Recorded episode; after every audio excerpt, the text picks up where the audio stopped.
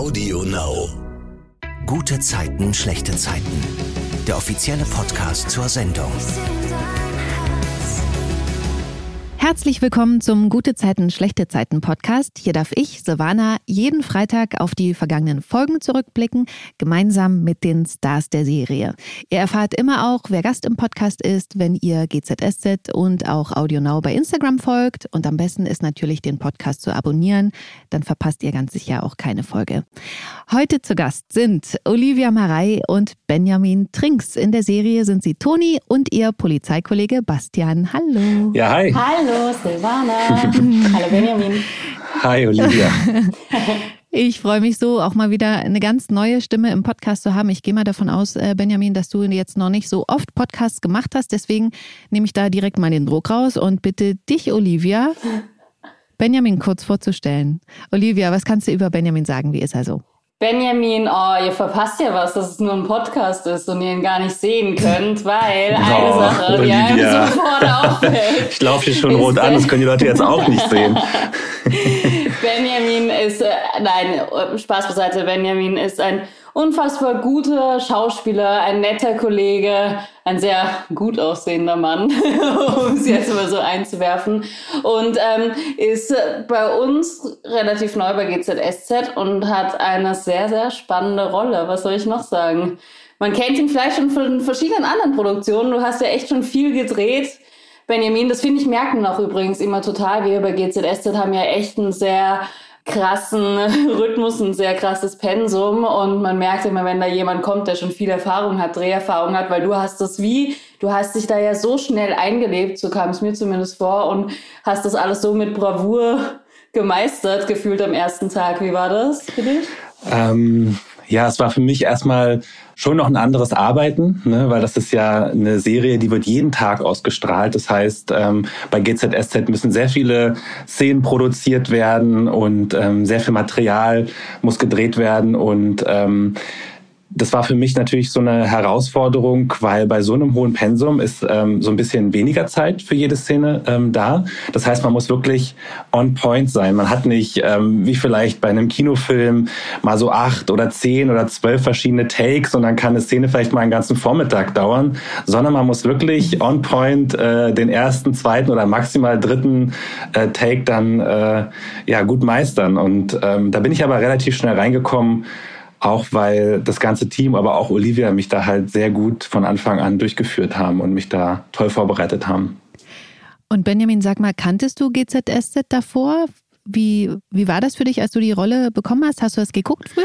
Ähm, ich habe das früher mal eine Zeit lang geguckt. Ähm, ich glaube, das ist aber schon wirklich ähm, ein bisschen länger her. Und äh, das ist so, man ist dann echt in so einer Serie gespannt, äh, wie es dann jede Woche oder jeden Tag weitergeht. Ne? Aber ähnlich wie bei dir, äh, Silvana, war es dann auch so durch das Studium, hat man dann so ein bisschen weniger Zeit gehabt und äh, dann hat sich das so ein bisschen verlaufen.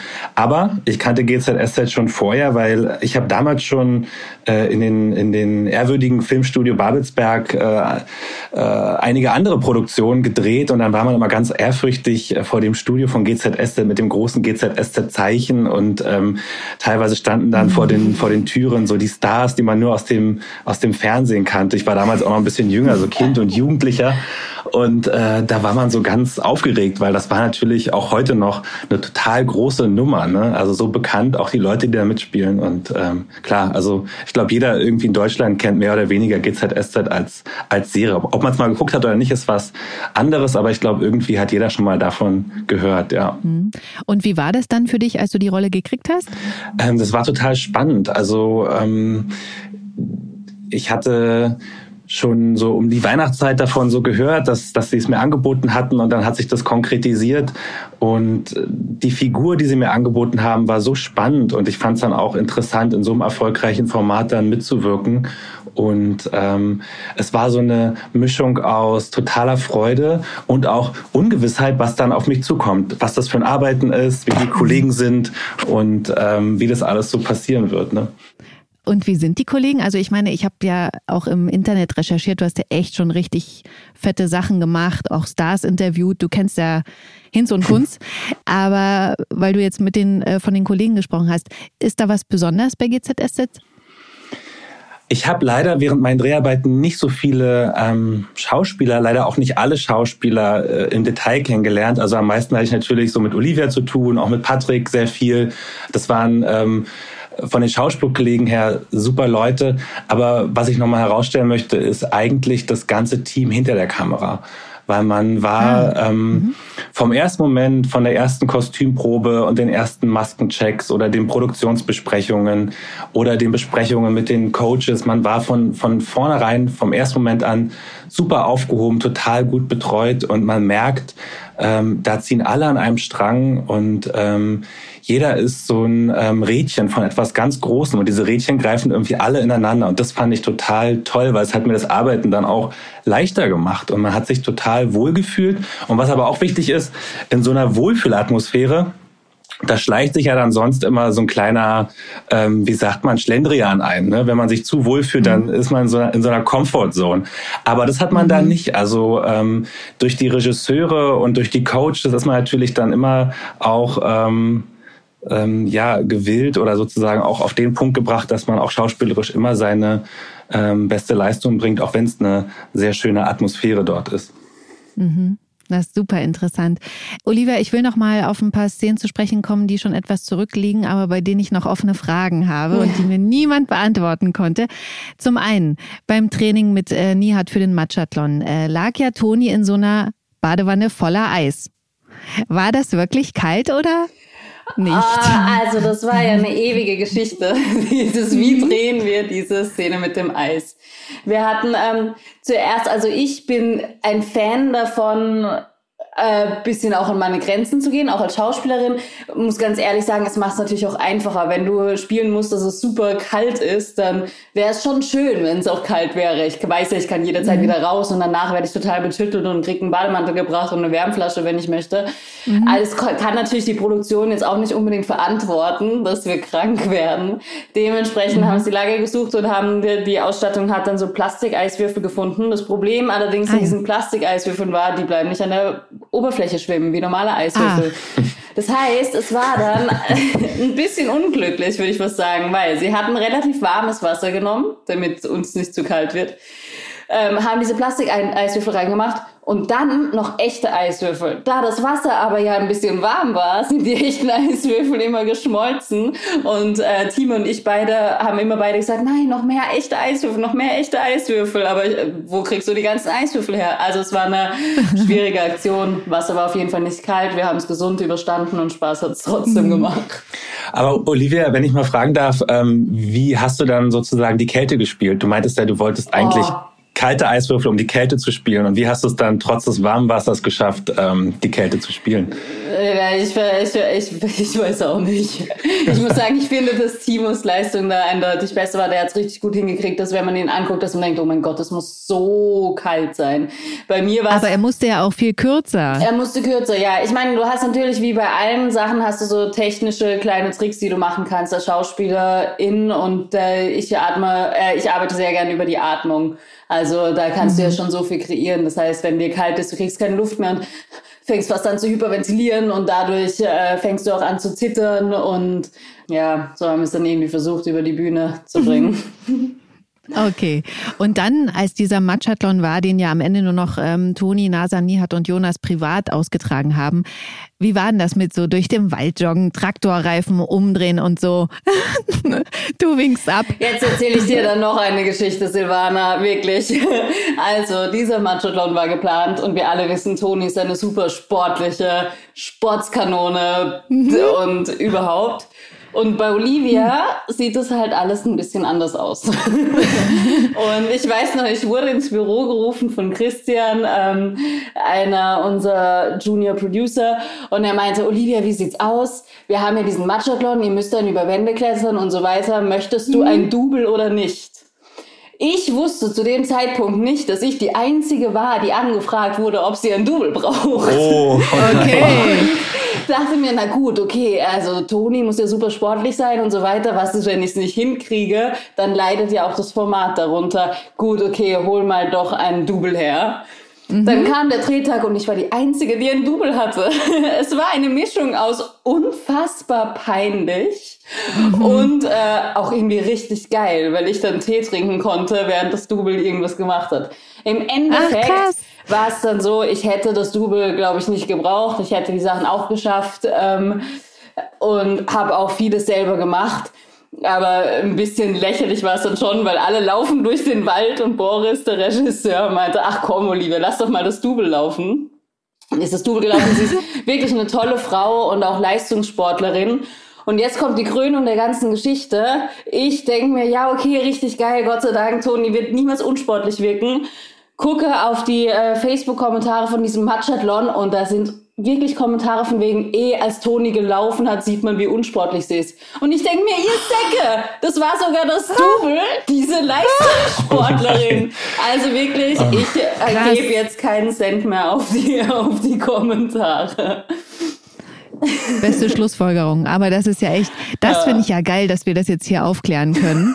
Dass sie sozusagen jemanden, der es professionell macht, noch ähm, wie sagt man, haten, ja, sozusagen im also Internet. Also es ist wirklich, äh, es war lustig, dieser ganze Tag war lustig, aber ich glaube, in Zukunft werde ich versuchen, doch alles selber zu, zu machen. Also ich muss dazu aber auch sagen, es ist total schwierig als ähm, als Schauspieler, na, was heißt schwierig, aber ich finde, es gibt äh, wenig Leute, die beim Laufen oder beim Rennen oder beim Sport machen im Film wirklich ähm, richtig gut und richtig sportlich aussehen. Also selbst bei mir, ich mache ja eigentlich privat auch sehr viel Sport, aber selbst wenn ich mich dann in sportlichen Ach, Szenen... Sieht man gar nicht.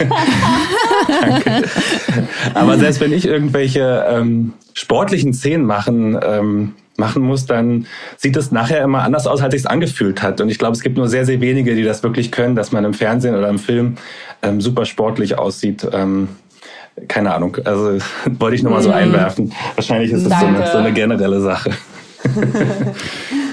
Aber kommen wir mal auf den Punkt, dass dieser Matchathlon ist ja eigentlich der Punkt ähm, bei der Szene dann, durch den eure Rollen zueinander gefunden haben. Ne? Also Toni hatte ja da beim Lauf durch den Wald eine Leiche gefunden, eine junge Prostituierte, die ermordet wurde. Toni ermittelt in ihrem Job als Polizistin jetzt in dem Fall, gemeinsam eben mit Bastian. Und vor einer Woche im Podcast haben wir darüber gesprochen, dass es einen Verdächtigen gibt, aber der lag dann in der letzten Folge letzte Woche Freitag eben gefesselt und geknebelt im Kofferraum eines Autos. Also wir als Zuschauer wissen jetzt also schon mal, der ist selbst irgendwie Opfer geworden. Toni und Bastian wissen das aber noch nicht.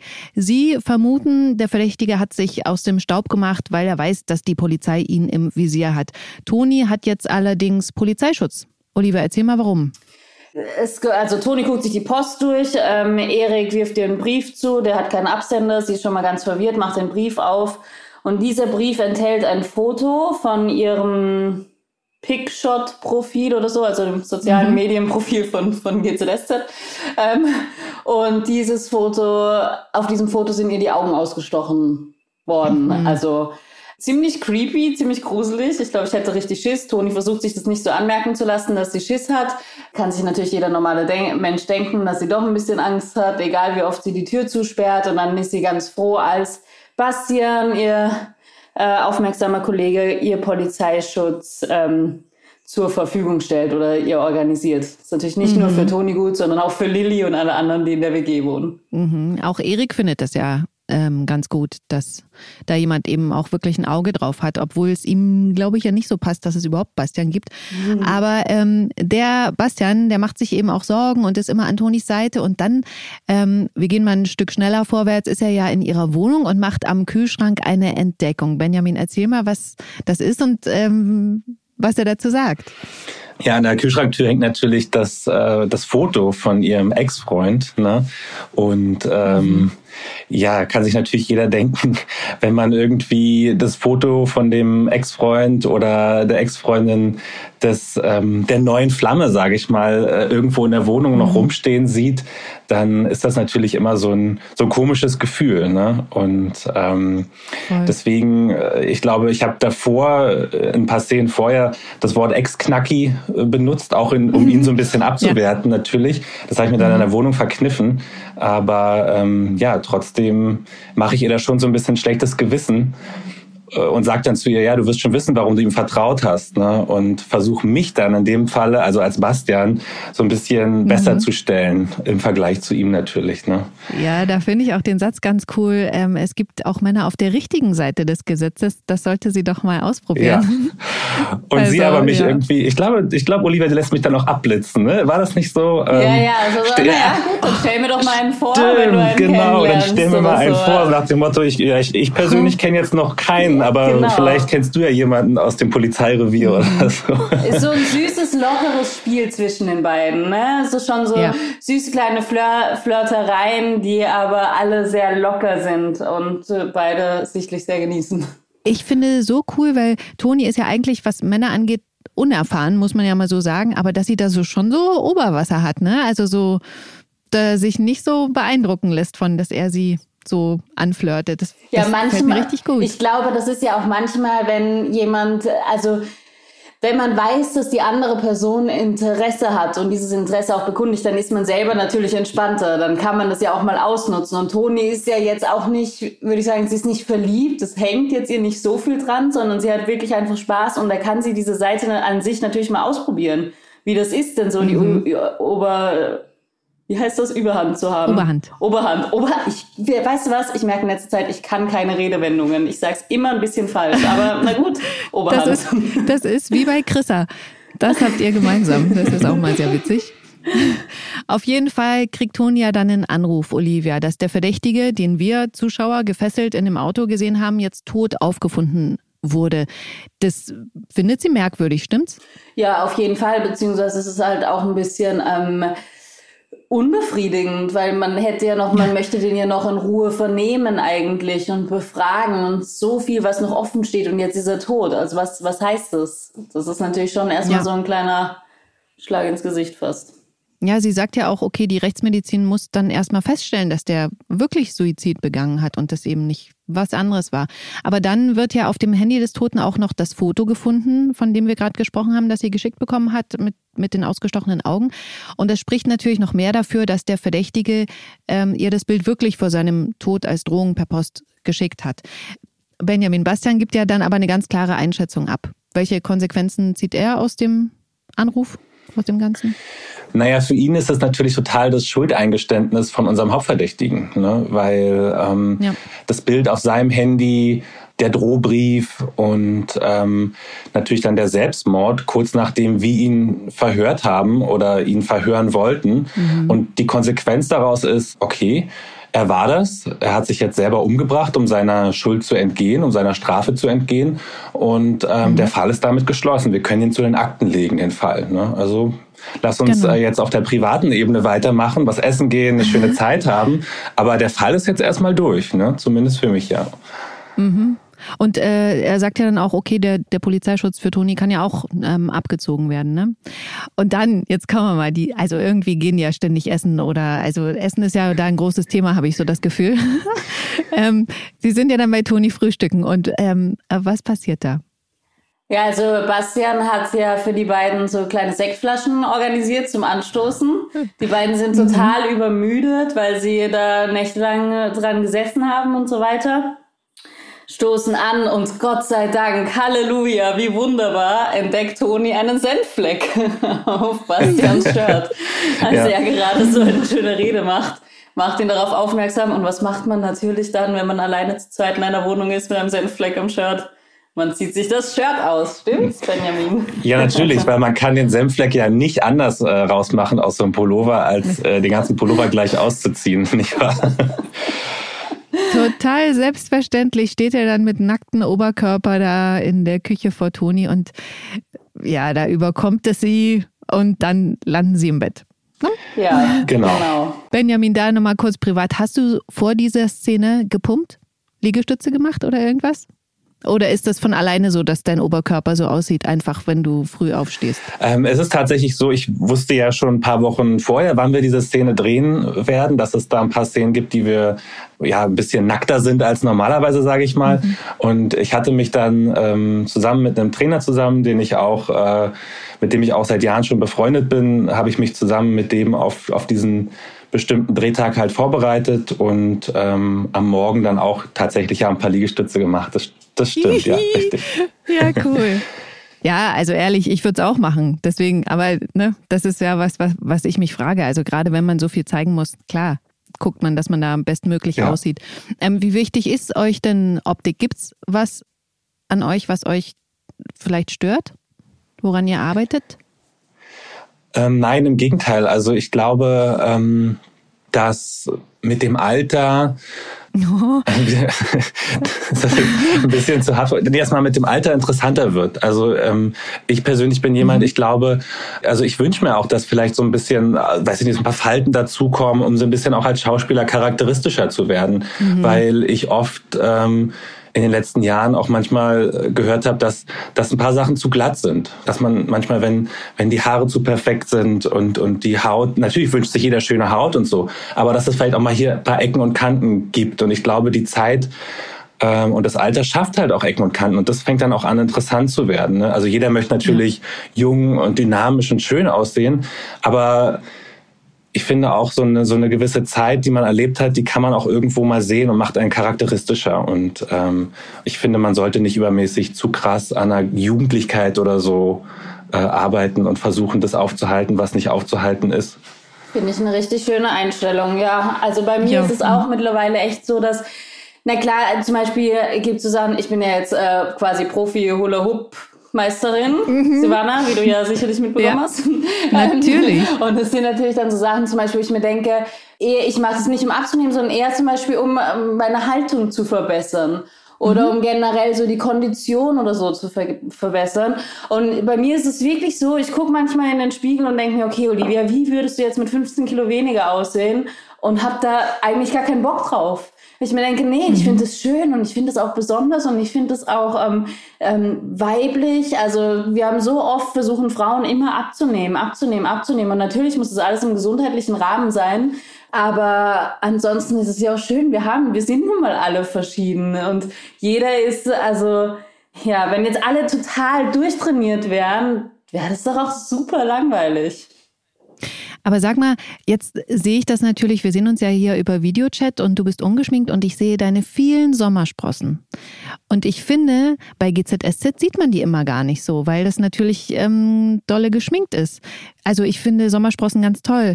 Das finde ich ähm, schade. Tatsächlich fällt mir das jetzt gerade auf, dass man das dann im Fernsehen gar nicht sieht. Stimmt, aber es kann auch tatsächlich sein, dass ähm, wir drehen ja doch ein paar Monate im Voraus und jetzt kam die Sonne nochmal ordentlich raus. Das ist wirklich so. Im Winter habe ich viel weniger Sommersprossen.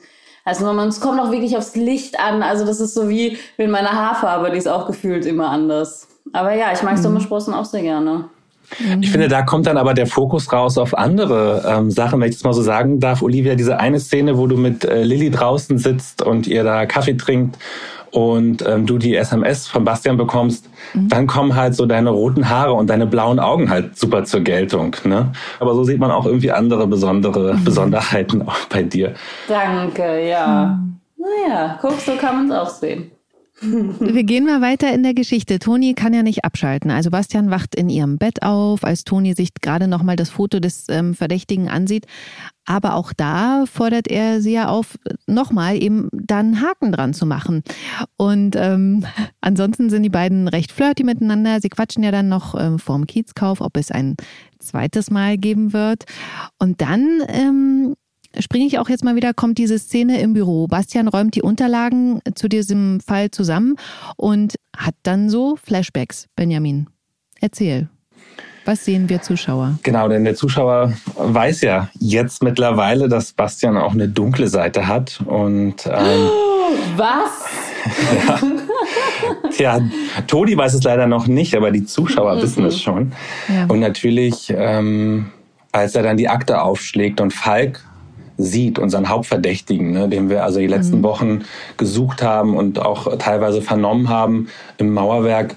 Da kommen diese Flashbacks, nämlich dass er derjenige war, der Falk umgebracht hat und es wie Selbstmord mhm. hat aussehen lassen. Also er hat diesen Falk mhm. entführt, hat den Drohbrief äh, zu Toni geschickt, hat das Bild quasi auf sein Handy, auf Falks Handy raufgepackt, um, um es aussehen zu lassen, als wäre halt Falk tatsächlich der Mörder. Mhm. Und da sieht man halt, dass der Bastian eine total kranke und strange Seite hat, dass er also einerseits der total unscheinbare Kommissar ist, der dann nett die Akten zusammenräumt und dann sieht man, wo, wozu der eigentlich fähig ist. Ne? Wirklich. Und das war so für mich so, also ich meine, Erik hat ja schon ein paar Mal so geguckt, wo ich so dachte, hä, checkt Erik was, was ich irgendwie nicht so checke. Und dann äh, habe ich das eben gesehen, diese Flashbacks und dachte so, was ist denn das für ein Psycho? Mhm. Also ähm, warum macht er das? Ist der vielleicht gezielt hinter Toni auch hinterher? Ist das alles irgendwie eine Masche und äh, ist jetzt Toni als nächstes dran? Oh mein Gott. Oh, was ist das? Ist richtig spannend, finde ich richtig gut, die Geschichte. Ja. Ich auch, ich habe mich so gefreut, als, wir, als ich diese Geschichte gehört habe. Äh, ich liebe ja auch so Krimi-Geschichten. Ich bin ja so ein Krimi-Fan, deswegen bin ich auch so dankbar, dass Toni Kriminalkommissarin ist. Und äh, dann ist es natürlich super spannend, wenn so eine Krimi-Geschichte mit ein bisschen Liebe, mit Thrill, oh, das ist wirklich, finde ich richtig cool. Mhm. Ich bin mal gespannt, wie lange sich das noch hinzieht. Ja, und ich habe ich hab mir jetzt hier noch keine Kommentare durchgelesen äh, von den Zuschauern. Ich bin mal auch gespannt, für wie viele es tatsächlich den gleichen Schockmoment gab, äh, jetzt äh, in der Folge, wo aufgedeckt wird, dass ich quasi äh, der Mörder bin. Ne? Wie viele genauso geschockt waren wie du, Silvana, ne? Mhm. und es nicht geahnt haben vorher. Ne? Naja, man, ne, wenn man so lange GZSZ guckt, man weiß ja, okay, irgendwo, ne, irgendwo ist immer der Haken. Und da kann ich mir schon vorstellen, aber ich fand halt den, der Bastian, also wie wir auch schon gesagt haben, der sieht halt so unfassbar nett und gut aus und so irgendwie, ne, die Bösen sehen halt immer böse aus und so sieht Bastian nicht ja. aus. Also wenn ich mal an letztes Jahr denke, an Lars, ne, der da, der Rechtsradikale, ähm, der sah halt schon so fies aus. Also in meinen Augen. Und so sieht Bastian nicht aus, deswegen habe ich das irgendwie nicht in Betracht gezogen. Okay, wo wir gerade bei Psycho waren, so richtig Psycho, nächste Geschichte ist ja auch Laura. Die will ja unbedingt Felix zurück und hatte eine winzige Überwachungskamera in seiner Wohnung installiert. Und wie sie darüber bei sich zu Hause so die Lage beobachtet, fällt diese kleine Kamera runter. Aber zu ihrem Glück kriegt Felix das nicht mit und Laura kann sogar die Kamera über den Vorwand, jetzt ganz plötzlich ihre Frauenarzttermine mit ihm checken zu wollen, aus der Wohnung holen. Felix das sage ich auch nochmal, will ja zu den Untersuchungen immer mitkommen, weil er denkt, ihr ungeborenes Kind ist von ihm. Olivia, privat. Wie war denn das bei dir? War dein Mann immer bei den Untersuchungen dabei, als du schwanger warst? Habt ihr auch zusammen so einen Geburtsvorbereitungskurs gemacht? Ja, er war immer dabei. Also wir haben das wirklich ah. alles gemeinsam gemacht. Ein Geburtsvorbereitungskurs als solches wir, wir hatten eine Hebamme und die ist es mit uns so durchgegangen, zu zweit auch. Aber ich hatte nicht diesen typischen Kurs, wo mehrere im Kreis sitzen und man dann irgendwie schon mal so tut, als würde man pressen. ähm, aber ja, er war immer dabei, er wollte immer dabei sein. Dafür war ich auch sehr dankbar. Mhm. Jetzt kriegt Laura mit, dass Nasan übers Wochenende weg sein wird. Und deswegen kommt sie verheult zu Felix. Angeblich hat ihr ein Streit mit Joe Gerner so zugesetzt, dass sie jetzt gar nicht mehr weiß, wohin. Und Felix hat natürlich ein offenes Ohr für sie. Und dann sitzt Laura bei ihm auf der Couch. Soll ich dich nach Hause bringen und nochmal mit Joachim sprechen? Nein. Ich, ich kann heute Nacht nicht zurück. Yvonne ist nicht da und. Okay. Dann buche ich dir jetzt ein Hotel. Zimmer.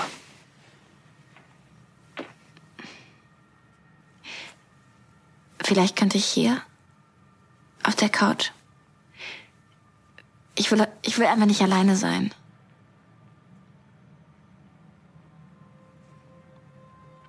Okay, verstehe. Tut mir leid. Das war eine blöde Idee.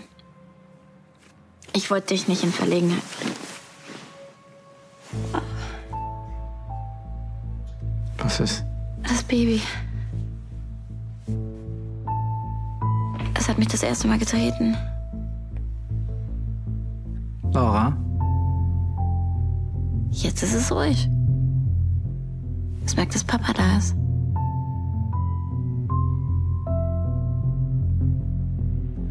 Na dann holt Papa euch mal eine Decke.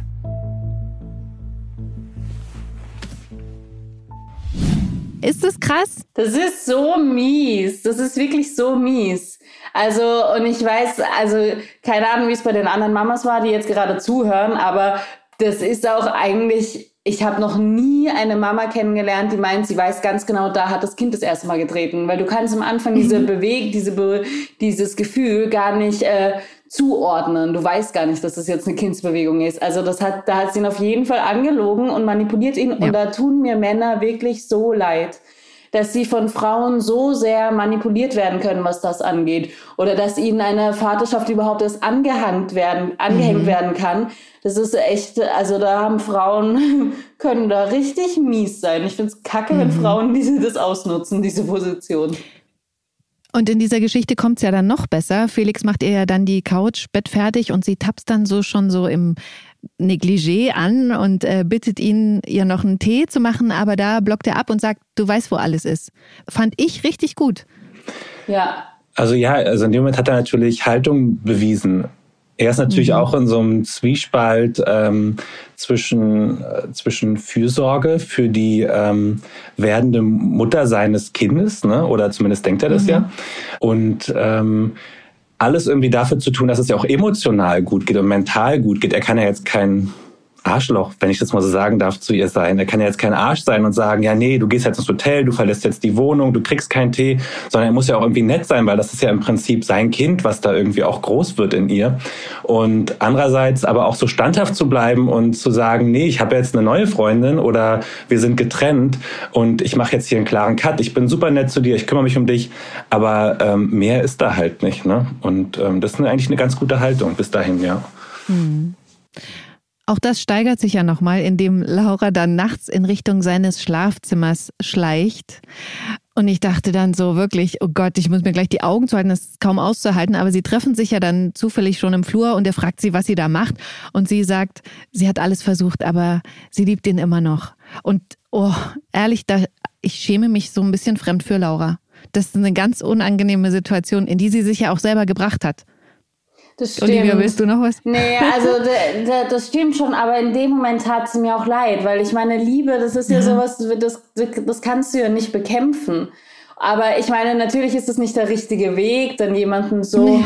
zu verarschen und hinters Licht zu führen und versuchen, also an sich zu binden. Aber oh, ich bin halt dann auch doch so ein Weichei. Sobald es um Liebe geht, denke ich mir immer, oh ja, okay, ich verstehe es. Was ich krass finde, dass Laura so unfassbar gut aussieht. Die ist so, so schön. Und ich denke immer, oh, also man kann auch sagen Schwangerschaftsglow, vielleicht ist es das, was da sozusagen, aber also ich finde, die sieht Hammer aus und ich denk, sitze da immer und denke so, oh, sieht die gut aus. Ja, das stimmt. Da habe ich auch vorhin dran gedacht, auch als du es nochmal gesagt hast, wie sie da in ihrem Negligé und so sitzt. Boah, wirklich, also Christa ist ja eh auch so wunderschön und dann auch mhm. Laura mhm. in diesem Outfit, ja, wirklich echt eine mhm. heiße Braut. Nächste Geschichte. Bei Nihat steht ja die Aussprache mit seinen Eltern an. Die waren auf Kreuzfahrt und er hat in der Zwischenzeit rausgefunden, dass sie nicht seine leiblichen Eltern sind. Und er will jetzt mit ihnen darüber sprechen und trifft sich deswegen mit ihnen und mit Lilly im Mauerwerk. Und Nihat reagiert dann sehr gereizt, als sie immer wieder darauf zu sprechen kommen, von wem er wohl diese oder jene Angewohnheit geerbt hat. Und dann platzt es plötzlich aus ihm raus. Er sagt, er weiß, dass er nicht ihr Sohn ist. Ihr habt mich angelogen, mein Leben lang. Ja, so ist das nicht. Doch, genau so ist das. Als das Foto von mir aufgetaucht ist, hast du irgendwas von Patenkind erzählt, anstatt die Gelegenheit zu nutzen und zu sagen, was Sache ist. Ich, ich wollte nur, dass... Ich wollte nur... Was? Wa, wa, wa, was? Als ich ein Kind war, okay, kaufe ich. Aber ich bin schon lange kein Kind mehr. Warum habt ihr mir nie die Wahrheit gesagt? Niemals. Oder vielleicht Jam. Wer sind meine Eltern? Das sind wir. Nein, Mann! Ihr seid die, die mich mein Leben lang angelogen haben. Ich kann das nicht. Wir reden ein anderes Mal. Vielleicht brauchen Sie noch kurz Zeit. Zahlen bitte. Sie hatten fucking 25 Jahre Zeit, Lilly. Ich könnte jetzt nicht einfach abholen. Es reicht mir. Ich habe ein Recht auf die Wahrheit, okay? Wer sind meine Eltern? Meine richtigen Eltern. Du bist nicht unser leiblicher Sohn, aber du bist unser Sohn. Mehr gibt es dazu nicht zu sagen. Fand ich äh, eine krasse Situation für die Eltern. Was sagt ihr dazu? Hat er sie ein bisschen unter Druck gesetzt, das so zu machen? Also er ist denen ja in dem Sinne eigentlich voraus. Vielleicht haben die Eltern irgendwann schon mal damit gerechnet, dass dieser Moment kommen muss. Also irgendwann haben Sie sich früher in der Vergangenheit wahrscheinlich mal zusammengesetzt und darüber nachgedacht, sagen wir es ihm, sagen wir es nicht? Und ähm, ich glaube, irgendwann macht es dann keinen Unterschied mehr, ob man biologisch die echten Eltern mhm. sind oder ob, ob, ob man halt ähm, gleich nach der Geburt adoptiert wurde. Aber natürlich, diese Konfrontation war natürlich schon krass und natürlich auch in der Öffentlichkeit ja. darf man ja auch nicht vergessen. Das war ja im Mauerwerk. Ne? Das äh, ist natürlich dann auch ja. nochmal eine Situation, die natürlich noch mehr Konflikte hervorruft, als wenn man das jetzt im privaten Rahmen vielleicht zu Hause angesprochen hätte. Und natürlich sind die genau. Eltern dann auch gleich äh, abgezischt, ne, um halt dieser Konfrontation mhm. auch in dieser Öffentlichkeit zu entgehen, ja. Also ich finde aber trotzdem, dass die Eltern müssen damit rechnen, dass er das anspricht. Und Nihat mhm. wollte es ja nicht im Mauerwerk ansprechen, aber ich verstehe ihn da auch voll, dass es aus ihm rausplatzt, weil plötzlich hört man diese ganzen Sachen, die vorher vielleicht normal waren, wie, oh, einen grünen Daumen hast du von deiner Mama und so. Ja. Und dann plötzlich denkst du dir, oh mein Gott, jetzt lügt doch nicht mehr. Also da habe ich ihn voll verstanden mhm. und finde es aber auch ein bisschen mies, dass dann die Eltern abhauen und der Vater gleich zur Mutter geht, anstatt dass sie sagen, okay, komm, wir gehen nochmal jetzt und besprechen das mhm. in Ruhe, weil sie sind trotzdem, wie du ja auch gesagt hast, Benjamin, sie sind trotzdem seine Eltern und haben trotzdem, also ich finde trotzdem, dass sie das dem Kind schulden, da ehrlich mit ihm drüber zu reden. Ich bin da ein bisschen mhm. auf Nihat Seite. Und an dieser Stelle vielleicht auch mal großes Lob an Lilly, die ähm, zwar total zwischen den Fronten steht, aber das die ganze Sache total gut moderiert, immer versucht, nie hat so ein bisschen mhm. zu beruhigen, mhm. ruhig zu halten, irgendwie auch ein nettes Gespräch zu den Eltern aufzubauen, weil es sind ja auch ihre Schwiegereltern äh, und ähm, ja. sie steht total zwischen den Fronten und ähm, hat da wahrscheinlich irgendwie auch am meisten zu kämpfen, weil sie so zwischen total vielen Positionen vermitteln muss und macht das aber irgendwie, finde ich, total gut und total süß. Mhm. Ja. Nihat schreit seinem Vater dann ja noch auf die Mailbox, dass er wissen will, wer er ist. Und dann kommt sein Vater, also Ziehvater, sage ich jetzt mal, tatsächlich bei ihm zu Hause vorbei und erzählt ihm, dass seine Auszubildende damals schwanger geworden ist von einem Studenten und dass sie so verzweifelt war, weil sie dafür von ihrer Familie verstoßen worden wäre und sie ihn deswegen um Geld gebeten hat für einen Abbruch. Und weil er und Nihats Mutter keine Kinder kriegen konnten, haben sie die Azubine damals überzeugt, das Kind heimlich auszutragen in Istanbul und dann ihnen zu geben. Und so ist eben Nihat zu ihnen gekommen. Und daraufhin fängt halt Nihat an, seine leibliche Mutter zu suchen. Und da fand ich auch noch ganz toll, dass Nihat sich letzten Endes bei seinen, wie gesagt, Zieheltern bedankt und sie wirklich wertschätzt, indem er sagt, sie sind die besten Eltern, die er sich vorstellen kann. Und äh, Tuna sagt er sogar, gestern dachte er, er hat seine Eltern verloren und heute hat er sie wieder und jetzt noch eine zweite Mutter. Boah, das fand ich eine Schön. richtig schöne Geschichte und ich glaube, dass sich auch wirklich einige Zuschauer ähm, darin wiederfinden. Ja. Letzte Geschichte für diese Woche, die ich mit euch besprechen will, ist die um Katrin, Tobias und Melanie. Melanie weiß ja inzwischen, dass ihr Mann Tobias sich in Katrin verliebt hat. Mel hat sich vorgenommen, alleine wieder auf die Beine zu kommen. Sie lag ja acht Jahre im Wachkummer und hat kaum Erinnerungen an die Vergangenheit. Und jetzt arbeitet sie im Vereinsheim hinter der Theke. Ich glaube, Olivia, wenn ich mich nicht ganz täusche, hast du schon mal erzählt, dass du auch schon mal gekellnert hast? Ah, um ja, Geld zu ja, verdienen? ja, ja, Starbucks. Lag dir das oder war das nicht Nein, so dein? Nein, furchtbar. Ich habe jeden Morgen gehofft, dass der Laden abgebrannt ist. Nein, das ist gemein. Ohne dass Personen zu Schaden kommen. Nein, ich fand es ganz, also mir liegt das überhaupt nicht. Ich, ich ma, also ich, nee, wenn vielleicht hinter einer Bar, wo ich auch gleichzeitig trinken könnte. Aber so viel Kaffee konnte ich gar nicht in mich reinschütten, dass es viel ertrag, erträglich ist. Nee, ich glaube, das muss man wirklich mögen. Das ist, Gastro ist so ein hartes Pflaster. Also jeder, der in der mhm. Gastronomie gearbeitet hat, weiß, es ist richtig hart. Äh, es schweißt natürlich auch zusammen und all das, aber es war für mich, war es wirklich nur reines, ich muss irgendwie Geld verdienen, damit ich meinen Lebensunterhalt neben der Schauspielschule finanzieren kann. Mhm. Ja, nee, finde ich ganz, ganz schwierig. Benjamin, hast du schon mal gekellnert oder so normale Jobs gemacht, abgesehen jetzt von, was ich ja schon erwähnt habe, Stars interviewen? ähm, ja, bei mir war es ähnlich. Also wenn man halt ähm, besonders jung ist und noch nicht, noch nicht viel Geld verdient und nicht viel Geld hat, dann äh, muss man halt schauen, wo man halt aushelfen kann. Und nach dem Abi war das so, da habe ich ein Jahr lang bei Ikea gearbeitet im Kundenservice, habe hab die Kinder im Smallland äh, betreut und besonders zur Weihnachtszeit Ach, cool. kannte ich dann irgendwann jeden Weihnachtsfilm, weil die laufen da immer auf diesen, auf diesen Bildschirm für die Kinder. Und ähm, ja, man hat die verschiedensten Aushilfsjobs gemacht. Gab auch eine Zeit lang, da habe ich Autos mit versteigert und damit geholfen. Also ähm, man hat sich dann früher irgendwie so durchgeschlagen mit so Nebenjobs, Aushilfsjobs, ja. Ja, sowas finde ich auch immer cool zu erfahren. Das sind ja so Sachen, die man sonst so gar nicht so erzählt. Ja. Ne? Also ja. Finde ich richtig schön.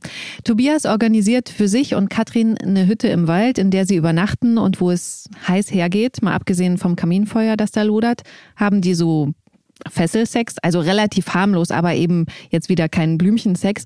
Und Katrin äh, genießt es da sehr, die Kontrolle abzugeben. Mal weg von Sex.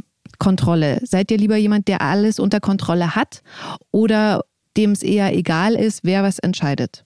Ich mag es gerne, die Kontrolle abzugeben tatsächlich. Ah, ja. Also äh, war nicht immer so, aber ich habe das mittlerweile, ich bin dadurch ein glücklicherer Mensch, weil mein mhm. Mantra oder wie, was mich glücklich macht, ist, dass ich ähm, lerne, schnell auf äußere Umstände zu reagieren und darin das Gute zu sehen weil mhm. ich weiß, dass ich manche Sachen nicht kontrollieren kann und deswegen fange ich gar nicht erst an, irgendwas kontrollieren zu wollen, sondern gehe eher den anderen Weg und überlege mir, äh, wie kann ich reagieren und, äh, und mit Sachen umgehen. Ich mag das sehr gerne mhm. und bin, fahre damit echt eine gute Schiene, muss ich sagen, kann ich jedem empfehlen.